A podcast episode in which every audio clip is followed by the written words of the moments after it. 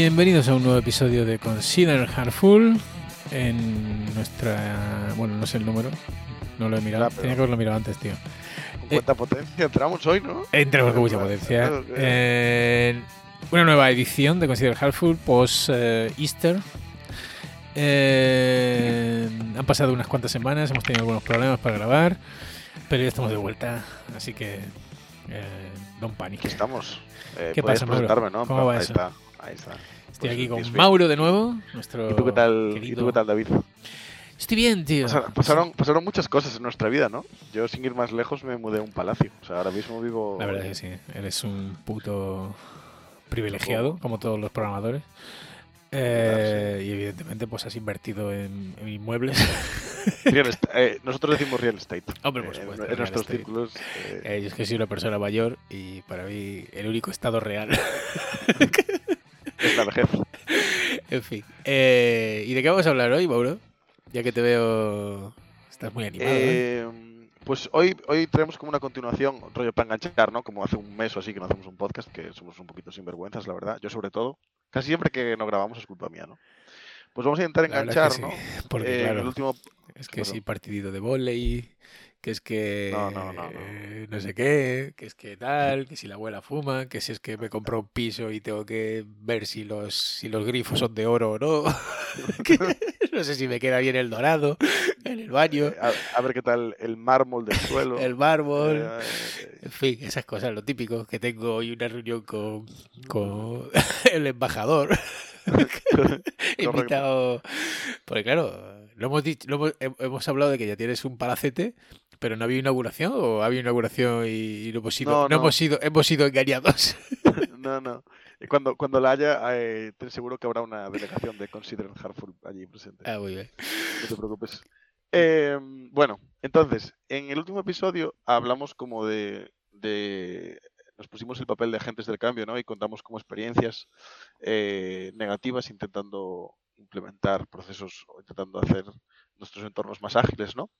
Y nos propusieron un tema que, que venía a ser eh, contar cosas que a nosotros nos parecían buena idea y, y que luego, pues, o sea, que, y que les propusimos y llevamos a cabo como equipo eh, pensando que sería lo correcto y que luego, pues... eh, Y se fueron al pedo, eh, correcto, hablan una mierda.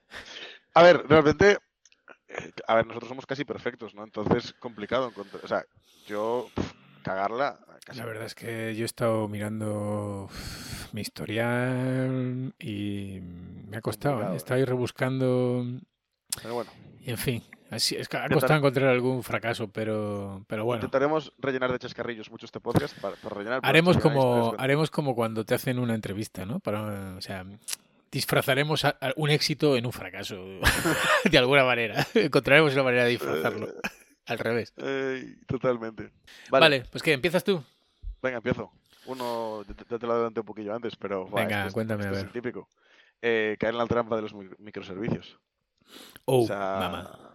manera genial de cuando estás en una empresa que, y haces una aplicación que igual usan eh, 100 personas, creer que vas a tener un montón de problemas y que vas a querer escalar verticalmente servicios de manera independiente, aunque estés en un equipo de 5 personas y tal, ¿no? Que to- total puedes hacer eso porque la comunicación, o sea, los mensajes nunca se pierden ni nada, ¿verdad? Por una red, eso nunca pasa. Las peticiones HTTP nunca, nunca fallan. Bueno, yo creo que se puede generalizar en cualquier caso a, a ir a- a- a seguir siempre lo brillante, ¿no? Como los, como los cuervos. a ir siempre por la última tecnología brillante.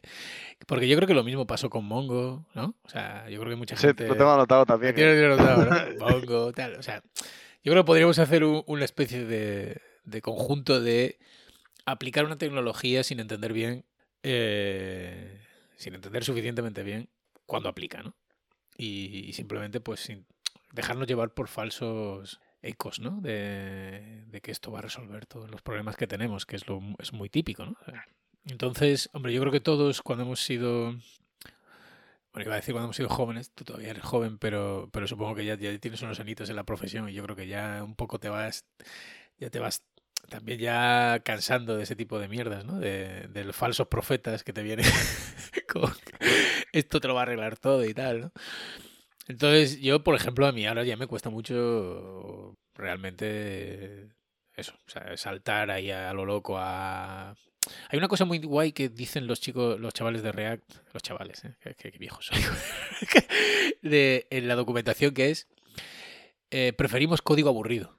Y a veces es, es guay, es decir, no pasa nada por, porque el código sea aburrido, porque la tecnología que usa sea aburrida y tal. O sea, tampoco es, eh, es estar en COBOL, ¿no? Quiero decir, yo creo que hay un, hay un equilibrio ahí pero que es cierto que, grandes errores se han cometido y yo los habré cometido también, aunque ahora no tengo así nada en la cabeza, pero, pero de eso, de, coger una tecnología que no estaba o que no era la que la adecuada para el problema que estabas intentando resolver y, y nada, implementarla sin hacer caso, bueno, eso es otra, con una falta de monitoreo importante de que si esto realmente me está sirviendo, si no, qué problema me está causando, en fin. Eh, correcto, porque es que además o sea, en el momento que lo hicimos no teníamos ni idea de nada.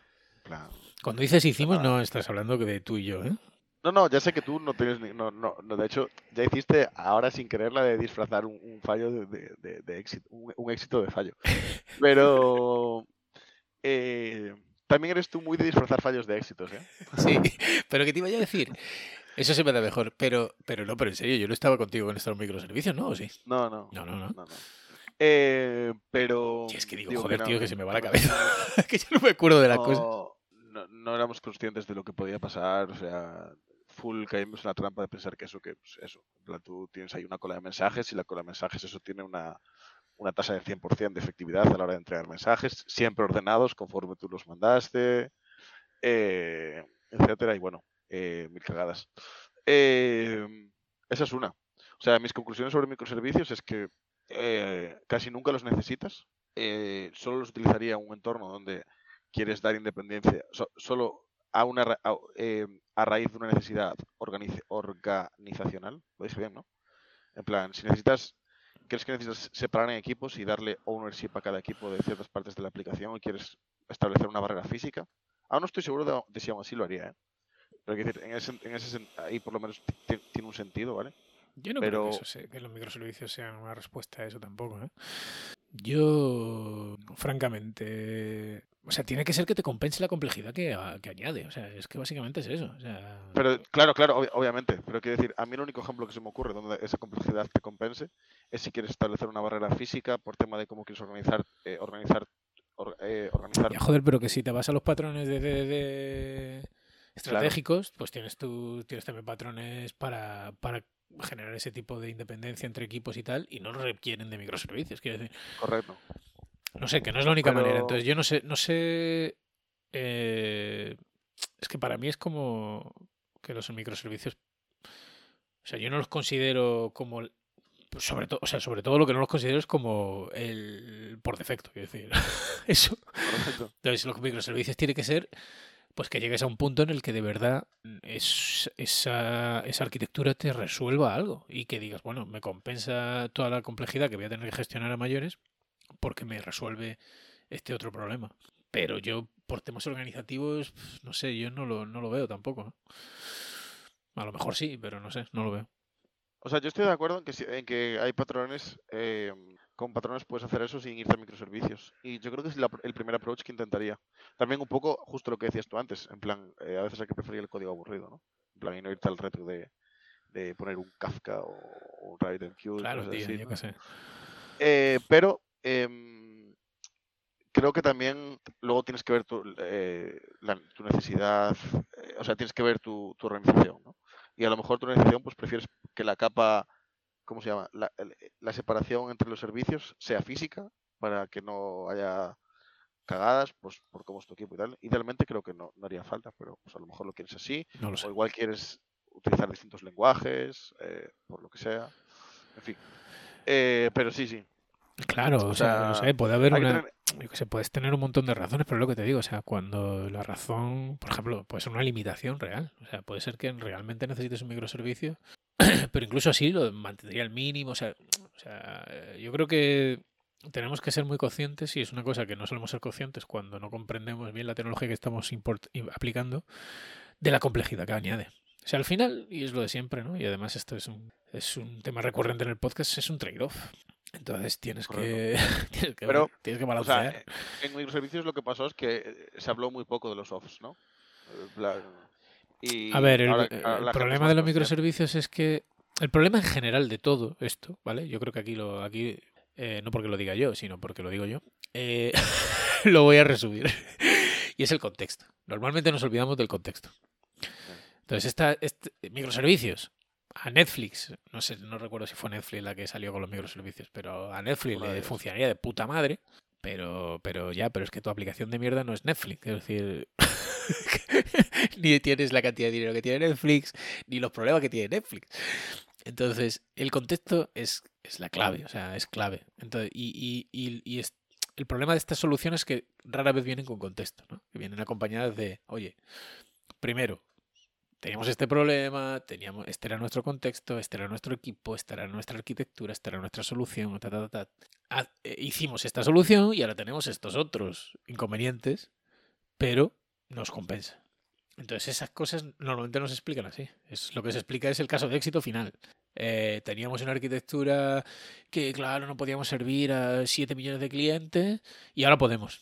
Vale, pero entre tanto en ese, en ese, en ese viaje habrán pasado cosas. Total. Eh, suscribo lo acabas de. Palabra por palabra lo que acabas de decir. Eh, vale, cerramos la parte de microservicios. ¿Quieres decir tú alguno? ¿De microservicios? Ninguno. No, no. tengo eh, ninguno ¿quieres- favorito. ¿Quieres introducir, quieres introducir algún Ah, bueno, pues ahora me he acordado de un, de un, de un tuit. de un tuit que hice cuando trabajaba contigo, que era, que era no, Agile o Scrum, no me acuerdo si era Agile o Scrum, no puede arreglar eh, tu cultura rota. O tu, la, la cultura rota de tu empresa o algo así. Entonces yo creo que esto también es un error. eh, Sí. Yo lo cometí también. ¿A que sí? Sí, y, y- y a ver, hostia. O sea, tú dices de utilizar Scrum, ¿no? Como método, de- como manera de decir, en plan, bueno, tenemos un montón de problemas por organizarnos y tal. Aquí metemos Sí. Scrum y ya y ya está. ¿no? está, y esto queda. Eh, yo es un, es un error que cometí. eh, que sí que soluciona algunos problemas. Pero esto ya enlaza igual con el último. Igual enlaza eh, con, engancha con el último podcast que hicimos, con el último capítulo. eh, que es este rollo de. Al final Scrum es una práctica, pero si falla la base, que es entender qué estamos haciendo, cómo, qué es el desarrollo y tal, por mucho que tú pongas en plan prácticas en concreto, digas, pues ahora vamos a hacer sprints con planes y tal, que yo ya, no creo ni que sea, a día de hoy ya no creo ni que sea la mejor manera de, hacerlo, en los contextos en los que yo me estoy moviendo ahora mismo, al menos. Em, pero es eso, es una práctica. Y la práctica, si no está, si no viene de entender bien por qué es la práctica, no sirve de nada, ¿no? Plan, puedes conseguir, es más fácil que alguien te acepte una práctica que, una, una conversación sobre cuál es nuestra filosofía, cuál es nuestra mentalidad, ¿no? A la hora de desarrollar, pero es mucho más importante lo otro. Sí, es que hay que comprender que hay que hacer un shift, eh, un cambio cultural brutal. O sea, depende de la, de la compañía, ¿no? Pero hay muchísimas compañías que no entienden lo que es el desarrollo de software. Eh, que ni siquiera que ni siquiera lo consideran algo importante, ¿vale? Lo consideran como algo accesorio o una commodity o algo que... Y en cualquier empresa tecnológica eh, el desarrollo de software es, es, el, es el centro, digamos, es, es el corazón de la empresa. Y tiene que... Y, y- pero no porque sea más importante, o sea, no quiero decir que sea más importante, sino que, sino, pero que todos los problemas que vayas a tener, todo, todo va a surgir, vas- van, van a salir de cómo, cómo entiendas tú o cómo, cuál es tu comprensión de, de qué supone desarrollar software, de cómo se desarrolla software, de, de los problemas que vas a encontrar, de, de que es una actividad intelectual, ¿no? Entonces, eh, yo creo que si no, si no, si, tu, si culturalmente tú no estás muy lejos de eso, o sea, Agile no te va a dar nada. Es decir, es que Agile sí te va a dar un. O sea, Scrum en este caso, ¿no? Que mm, digamos que es un, la formaliza- una formalización de Agile, digamos. Pues Uf, bueno, ya, ya- ya esa frase ya daría para debate. ya daría para debate, pero bueno. Eh, eh, pues eso, Scrum te puede dar una serie de liturgias y mierdas que te van a venir bien, porque claro, es que claro, es que este es el problema, ¿no? Que, eh, en el país de los ciegos el tuerto es el rey. Quiero decir, cuando tú llegas con Scrum a una empresa que va con que aquello es un puto caos, claro, que las cosas mejoran. Sí, mejoran. Pero, pero la mejora que vas a conseguir no tiene nada que ver con la mejora que puedes conseguir si, si eres capaz de hacer un cambio cultural y poner a, a, a negocio, alinear negocio con, con tecnología, con Claro. desarrollo, con todo y que, y que, y que bueno, eso. Y, introducir esa cultura agile en la compañía. eh, joder, esto daría para un podcast, pero ¿qué pasa si consigues el cambio, el cambio cultural?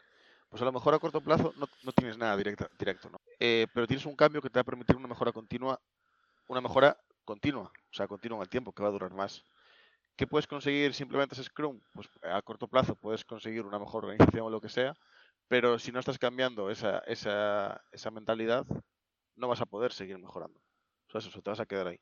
En plan, va a aparecer el siguiente bache y vas a tener que ver cómo hackeas el sistema para introducir el cambio que tú quieres porque crees que va a ser más ágil, pero realmente parte del equipo o parte de la empresa no lo va a ver. Sí. Eh, nada, de acuerdo. Yo totalmente de acuerdo. Pues sí, pues eh, nada, eso. Saber, hay que saber dónde atacar el problema. Eh, yo, por ejemplo, uno de los errores que yo he cometido más veces, supongo, es pensar efectivamente que tú puedes aplicar a Yale a- en, en un, en un subconjunto de la empresa, digamos, ¿no? O sea, tú puedes ser... Oh, lo tenía notado, este, este- este lo tenía notado. Y se puede, y, y vas a conseguir una mejora, volvemos a lo mismo. Y se puede, y vas a conseguir una mejora, y, y la gente probablemente esté más feliz. Pero hay alguien que va a salir muy quemado y probablemente es pues el que lleva a cabo ese cambio. El ese- proxy. ¿Por qué? Pues por, por eso, porque al final hay un mismatch entre la cultura de negocio del resto de departamentos con la cultura del departamento que, que has conseguido eh, cambiar, entre comillas, que, que esa fricción acaba pasando factura. Entonces es jodido, pero es la, es la realidad. O sea, al final... eh, es que es jodido decirlo así, pero al final o es todo o es nada. Y, y no sé, o sea, ya te digo, yo he trabajado en empresas en las que, básicamente en todas las empresas en las que yo he trabajado, eh, hemos intentado, por lo menos el departamento técnico, trabajar de una manera más agile, pero al final siempre te acabas encontrando con... eh, Esto parece más sencillo de hacer en una startup, por ejemplo, pero en empresas grandes y tal, con departamentos, con mucha gente en historias, pues es... Sí, porque al final, em, joder, al final no estamos, estamos hablando de lo- siempre de lo mismo, ¿no? De, allá y la gente se cambia y tal, ¿no? Pero siempre se dice lo- lo que el cambio debe empezar desde abajo, porque imponer el cambio tampoco es buena idea, pero sin apoyo de arriba, por así decirlo. en una empresa grande de estas, para que, para que, que se lleve a un, a cabo un cambio, tiene que venir desde arriba. Sea, Eh, si no apoyado por abajo, Yo no creo que el cambio tenga que venir, pero sí que tiene que estar soportado desde arriba. Quiero decir, eso, eso es. no tiene por qué nacer de arriba, pero sí que eso, sí, tiene que haber ahí un cambio cultural y, y la gente que está por encima tiene que entender ese cambio y, y favorecerlo. Está. O sea, con, con no, con no impedirlo ya sería un gran... Pero bueno, ya te digo, cada empresa es un mundo. Yo tampoco voy a hablar de todas, pero es uno de los problemas que yo normalmente me he encontrado. Y, y que tiene difícil solución, aceptarlo básicamente. No sé, o sea, yo no sé si... Quiero decir, es que tampoco... No sé, no sé si estaría muy dentro de esta, de esta de esta lista de cosas porque yo seguiría intentándolo. Quiero decir, yo seguiría haciéndolo, a pesar de que, de que no vaya a funcionar. disfrazando. Pero tú no lo harías. Eh, Pues tu alternativa cuál es? Irte. yo creo que sí. O sea, depende.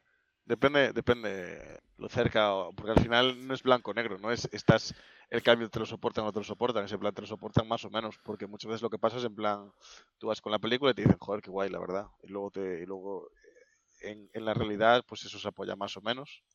Entonces, pues depende lo cerca que veas de conseguirlo o no. En plan, Bueno, yo comentaba soluciones porque era lo que nos pedía nuestro apañero Iván en, en nuestro canal de Telegram Consider Harmful, que no he dicho nada yo porque, tengo, porque se me ha ido la pinza. Te, Sí. voy- te voy a, ca- te voy a cambiar el tema retomando el de, el de Mongo y NoSQL, ¿no? En plan, que para mí ese fue otro de los errores. Porque me apetece hablar de este, porque este muchas veces, o sea, yo no creo que el problema, que en parte también, pero yo no, cre- o sea, que yo creo que la mayoría de aplicaciones pueden estar hechas con una base de datos relacional o no relacional y no habría diferencia. Porque no- los beneficios de una base de datos relacional o no relacional no los vas a tener, o sea, que pueden ser eh, tiempo de escritura versus tiempo de lectura y tal, no te van a afectar tanto, yo creo. Em, pero ¿qué pasa? Eh, se abrazó mucho este stack, el stack min, ¿no? De Mongo, Express, Angular, Node, ¿no? Cuando apareció Node. Em, What do you mean? Em, y realmente, no- y, y todas, todas esas tecnologías estaban verdes, pero es que Mongo estaba muy verde. Y yo me tengo comido bugs de Mongo de el caché que, porque Mongo para ser rápida en lectura te plantea un caché entre el disco y el tal. Todas las, todas las bases lo tienen. Lección- hoy pero- lección de Mongo. A ver, señores, ¿cómo es eso? No, pero digo, y al final me tengo comido bugs del tipo de que ese caché tenga datos inconsistentes y así. Ya. Eh, Por, por estar inmadura, por estar inmadura la base de datos y tal. Y al final no te está, no nos está ofreciendo nada. De hecho, nosotros modelábamos como si fuese una, una base de datos relacional aquí el Mongo. Entonces estaba mal hecho incluso. Porque, y aquí referencia a otro capítulo de Consider Handful, ¿no? Tenemos un, un capítulo donde hablamos sobre DDD y NoSQL. Sí, sí, sí, sí. sí. Eh, pero no hacíamos nada parecido a aquello. En plan, no, ni siquiera exprimíamos lo máximo posible el- que fuese una base de datos. Ya. Yo, es que, efectivamente, yo creo que es, es otra vez volviendo al primer topic. Pues eso es falta de, de entender, o sea, de, de, pues, caer en la trampa de la promesa que te hace, de, de que te va a resolver todos los problemas que tienes con SQL Server, o sea, con SQL Server, con, con una base de datos relacional.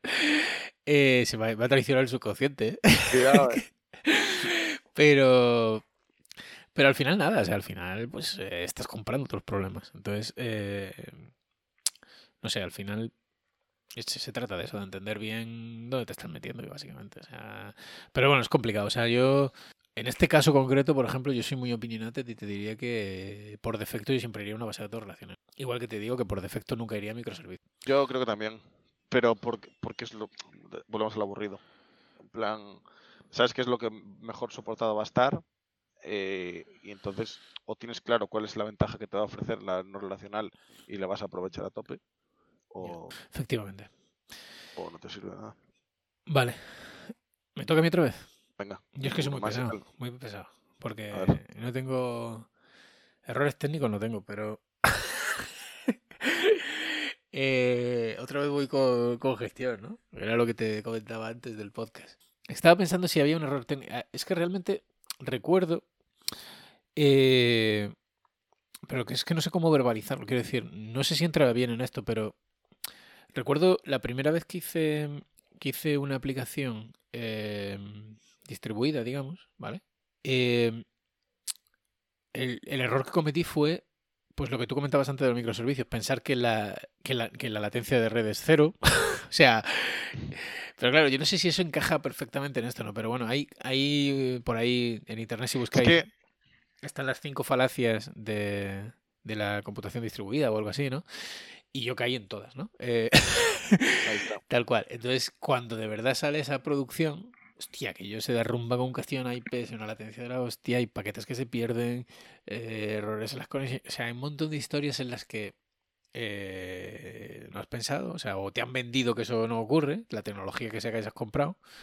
Y no es verdad, o sea, la red está por medio y, y, y, la- y es- y es, todos esos problemas los vas a experimentar. Eh, entonces, nada, no fue nada eh, digamos, grave. O sea, lo pudimos arreglar bastante sencillo porque más o menos la arquitectura estaba bastante bien y fue sencillo de arreglar. Pero es cierto que... No, es verdad. Es que es la verdad, joder. Eh, Honestamente, al ser la mejor arquitectura del mundo, claro, pues eso fue cuestión de dos minutos arreglarlo. No, dos minutos no, pero fue bastante sencillo.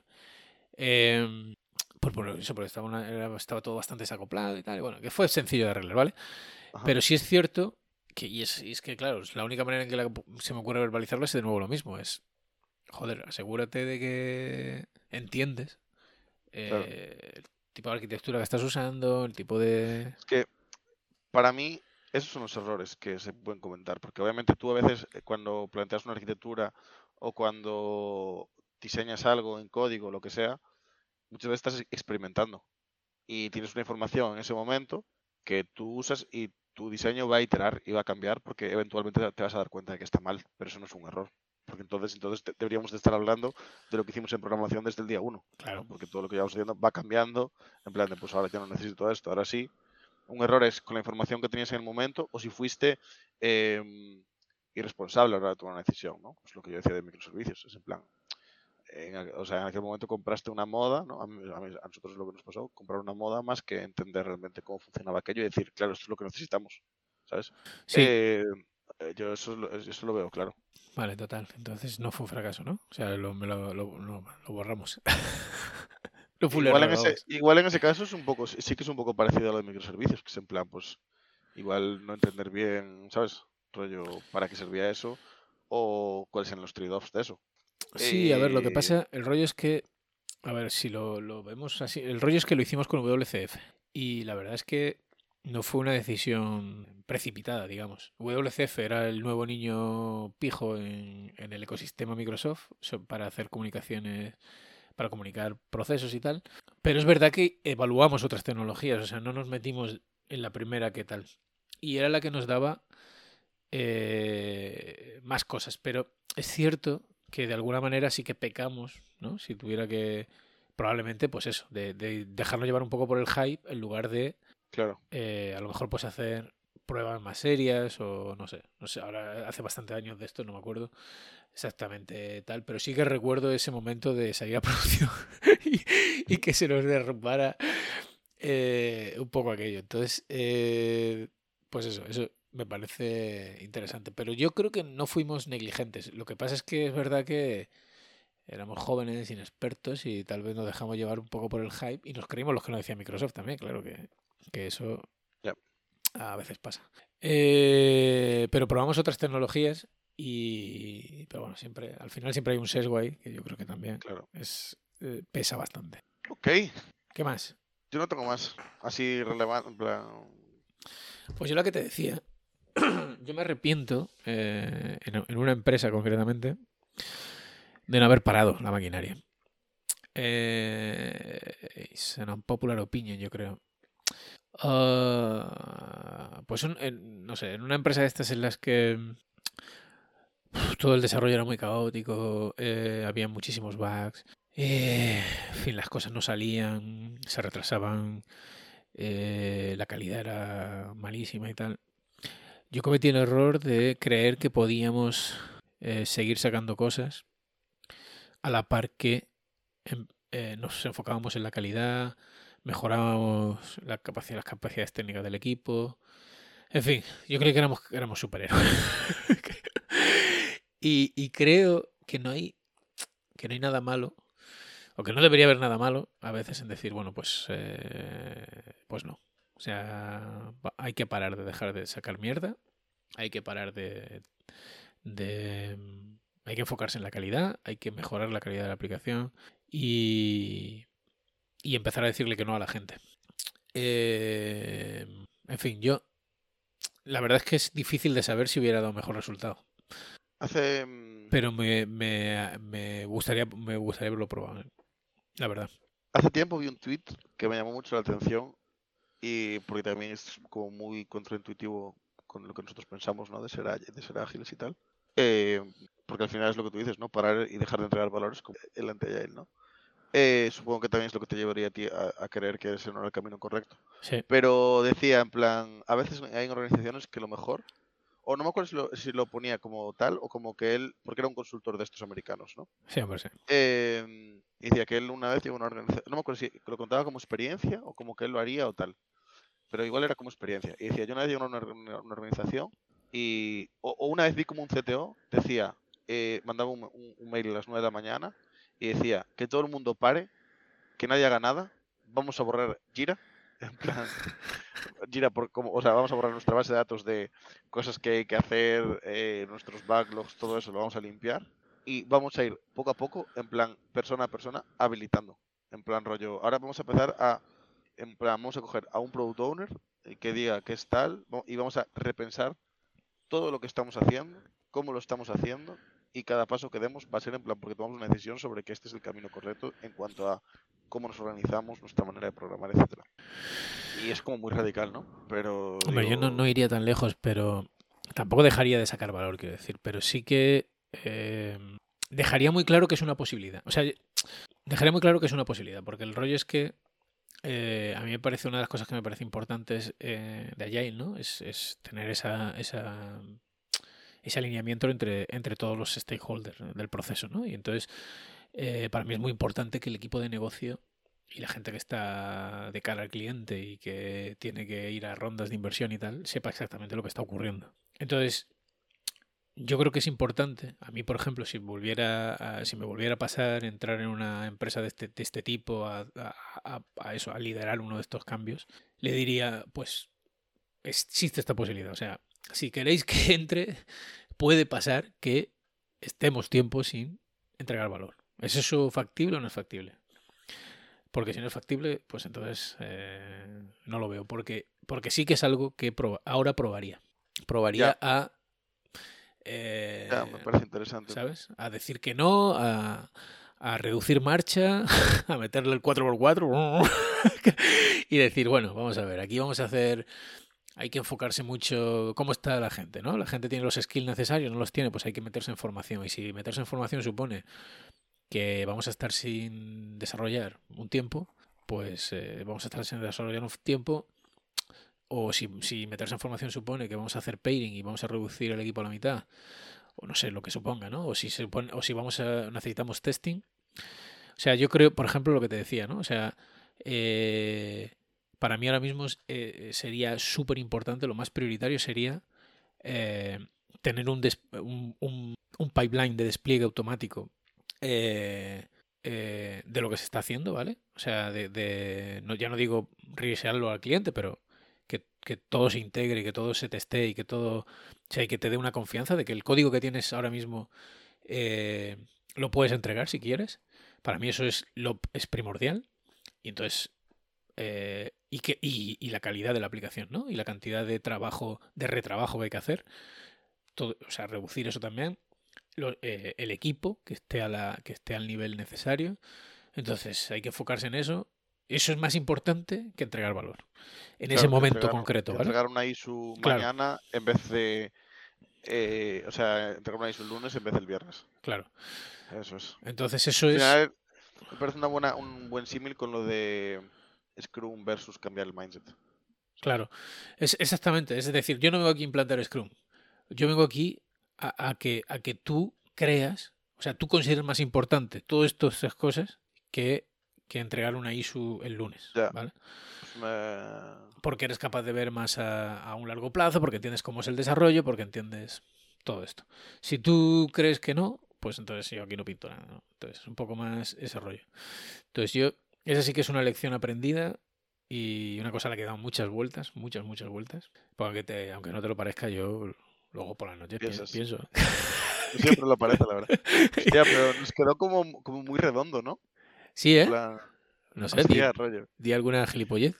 Para ser un podcast, eh, alguna gilipollez de Uncle Bob's normal, por ejemplo. Oh, Eh. Pero Uncle Bob ahora no es el subnormal, ahora es Elon Musk. Que va a comprar Bueno, bueno. Twitter, tío. Eh, Que va a comprar, no, que ha comprado, ¿no? ¿Ya lo ha comprado? eh, claro, porque de Elon eh, El Elon Musk. Por cierto, hay que, eh, ¿ya tienes cuenta en Mastodon? ¿Qué es eso? Ay, madre mía, estos millennials de mierda. Pues más. Mastodon es un servidor open source eh, que es el reemplazo de Twitter natural. Ah. Créate cuenta ya en Mastodon. Yo te tengo cuenta en Mastodon. Mastodon. Mastodon. Pero tienes que elegir un servidor de Mastodon porque hay mil servidores de Mastodon. Y todos son Ah, y se federan entre ellos y puedes seguir a gente que está en otro servidor. Una, una maravilla. Así que ya sabéis. eh, si Elon Musk os echa de su red de mierda, de su red de nazis, En fin, eh, iros a Mastodon. Eh, para que veas que Consider Helpful no solo enseña, sino que divierte Y aconseja. eh, ¿Qué más? ¿Quieres decir algo? pues, Nos no, es que yo despedimos. creo que quedó muy, quedó muy guay el cierre de. Sí, hombre, son 36 minutejos que llevamos, tampoco... Cuidado. ¿Qué más querías? Está bien, ¿no? Pues venga, vamos Pues allá. Entonces, habrá que ir despidiéndose. Pues nada, chicos. Lo dicho, ¿vamos a meter un esperemos interés que- hoy o no? Vale, po- Escena Esperemos que, Dime, dime. esperemos que esta la semana. A ver si Mauro puede. En fin, ya sabemos que ahora es un terrateniente. los astros. claro. Entonces no sé si podrá, pero bueno. Eh, intentaremos grabar la semana que viene un capítulo muy calentito de un libro que estamos leyendo, ¿no? De Evolutionary Architecture. Eh, tenemos pendiente también, ya os adelanto, que hemos comprado el libro de Carlos Blem, Código Sostenible, y eh, vamos a hacer una review también. Eh, ¿No, Mauro? Te he visto ahí cara de... Puede ser, puede ser. Podría ser.